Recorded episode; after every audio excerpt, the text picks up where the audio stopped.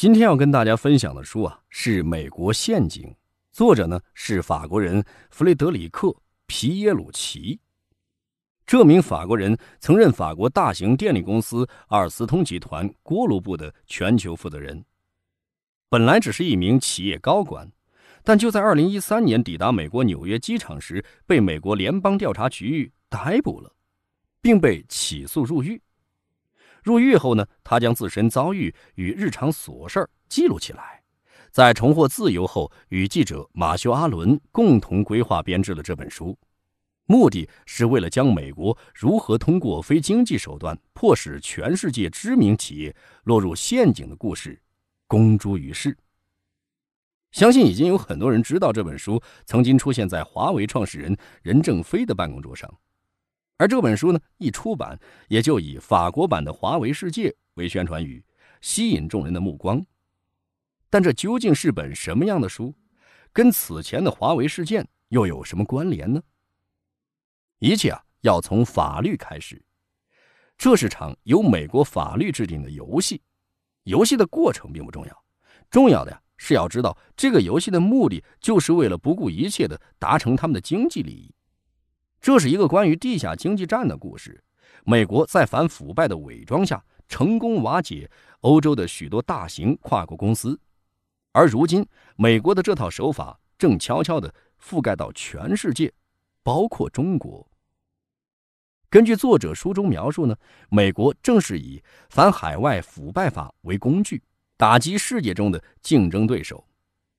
法国大企业阿尔斯通集团呢，曾在一场标案中。贿赂印度尼西亚的中间人，这位中间人的工作啊，就是安排他在客户中扮演说客的角色，使企业可以顺利获得案子。作者坦白，即便他内心不喜欢贿赂的手段，但要在雅达加谈生意，不贿赂根本很难成交啊。所以他只能与熟知印尼市场的同事再三确认这名中间人的关系。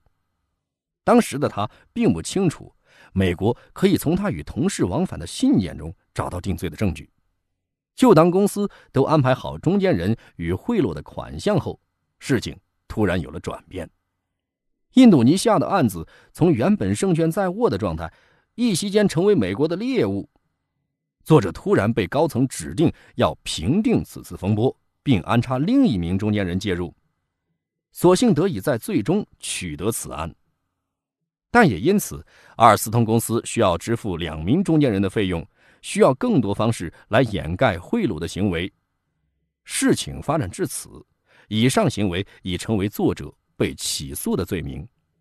尽管作者再三表明自己从未获得一丁点个人利益，啊，他只是奉命完成上头交代的事情，但美国司法单位可不领情啊，依旧将作者扣上共谋的帽子，并想方设法要他认罪。因为这是在美国境内反海外腐败法，就是证明他犯罪的依据。雪上加霜的是，那次案子的第一位中间人为了要让自己脱罪，干脆揭发了作者与其他人。这不仅是公司的外患，更是一场内斗啊！本书详尽记载作者在关押于美国怀亚特看守所中的日常，比如他的狱友们分别是因为何种原因入狱。以及他们后来又是怎么适应狱中环境等等，一切的行为呢，都紧扣着美国程序，包含会客呀、呃提起诉状啊、找律师啊、联系亲友等等，几乎所有事情都必须经过一层层程序把关，甚至连他的辩护律师也都是由美国司法所指派的。在这样绝对劣势的情况下，作者只能依靠不断阅读诉讼书以及。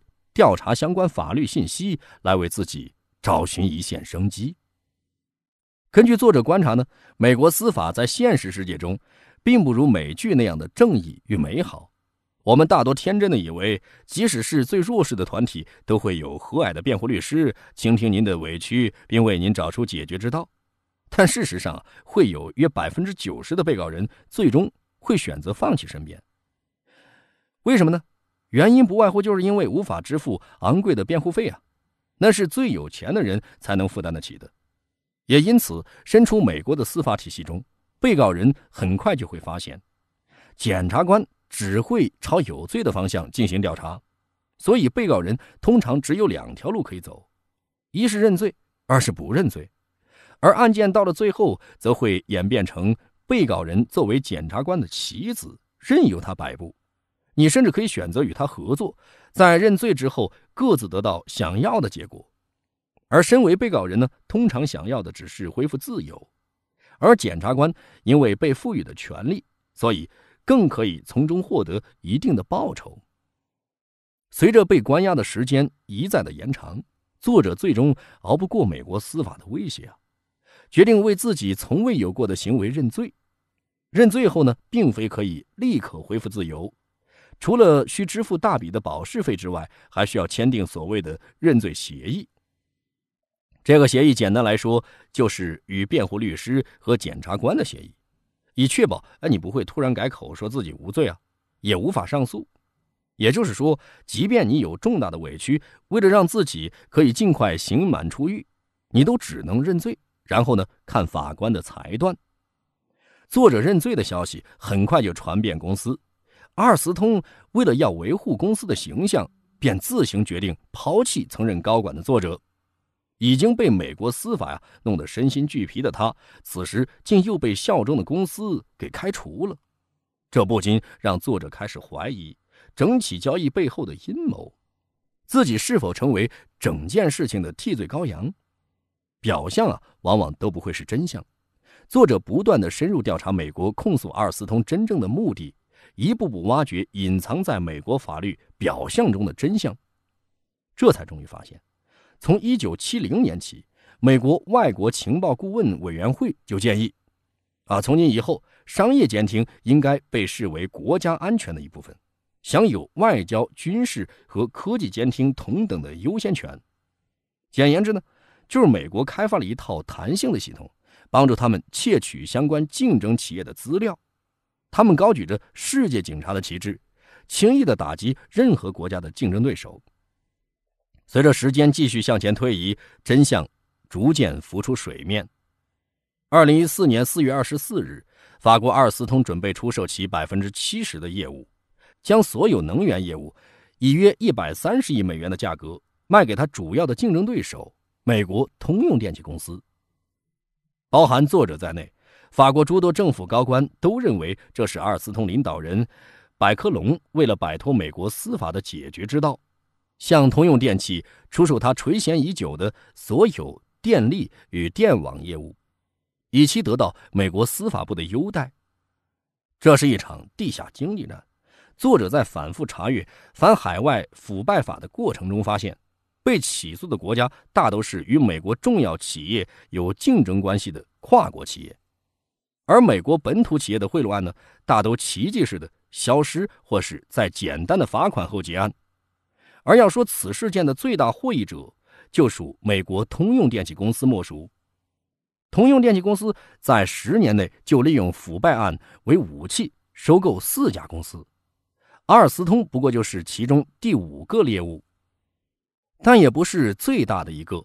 这是一场处心积虑的战争，远比军事战争啊。更加复杂难解，这场战争被称为法律战的新型冲突，就是利用法律将敌人塑造成违法分子，以此带给对方造成最大程度的伤害，并通过胁迫手段迫使对方妥协。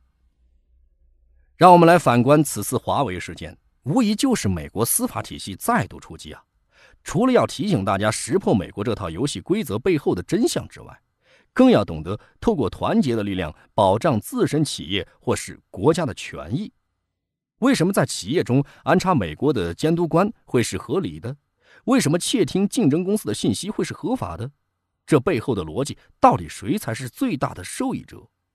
大家透过本书可以透彻了解，所谓“美国陷阱”是一个巨大的法治网络，它结合了经济、司法、政治等各大领域。其目的不难得知，就是获取庞大的利益。美国成为世界最大赢家的真相，远不如想象般美好。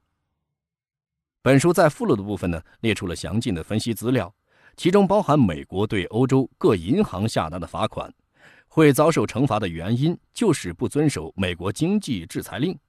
此外，作者还列出了那些因违反美国反海外腐败法向美国政府支付罚款大于一亿美元的公司，总共多达二十五家，日后还有可能再继续增加。阅读本书的目的，并非要挑起国家间的抗争，而是应该了解现今跨国企业可能会遇到的问题。当美国已经在用新的一套游戏规则帮助自己获利的同时，我们是否应该学会团结并保障自己的企业发展？华为事件是如今最具代表的例子。由于华为的技术不断扩展，渐渐成为美国企业里难以存在的眼中钉。我们应该想想。美国司法体系为何可以义正言辞对跨国企业进行调查与裁决？这世上的公平正义难道都是世界警察说的算？中国企业家应该察觉背后的阴谋，并推翻这项不公平游戏。就如同作者弗雷德里克·皮耶鲁奇所言，对全世界进行道德说教的美国，在其势力范围内也一手造成了腐败横生的市场。现成的例子就是沙特阿拉伯和伊拉克，但是如今的状况与以往有些不同。梦醒的时候到了，我们不能放过这个机会，为自己赢得一份尊重。我是十三，我们下期节目再见。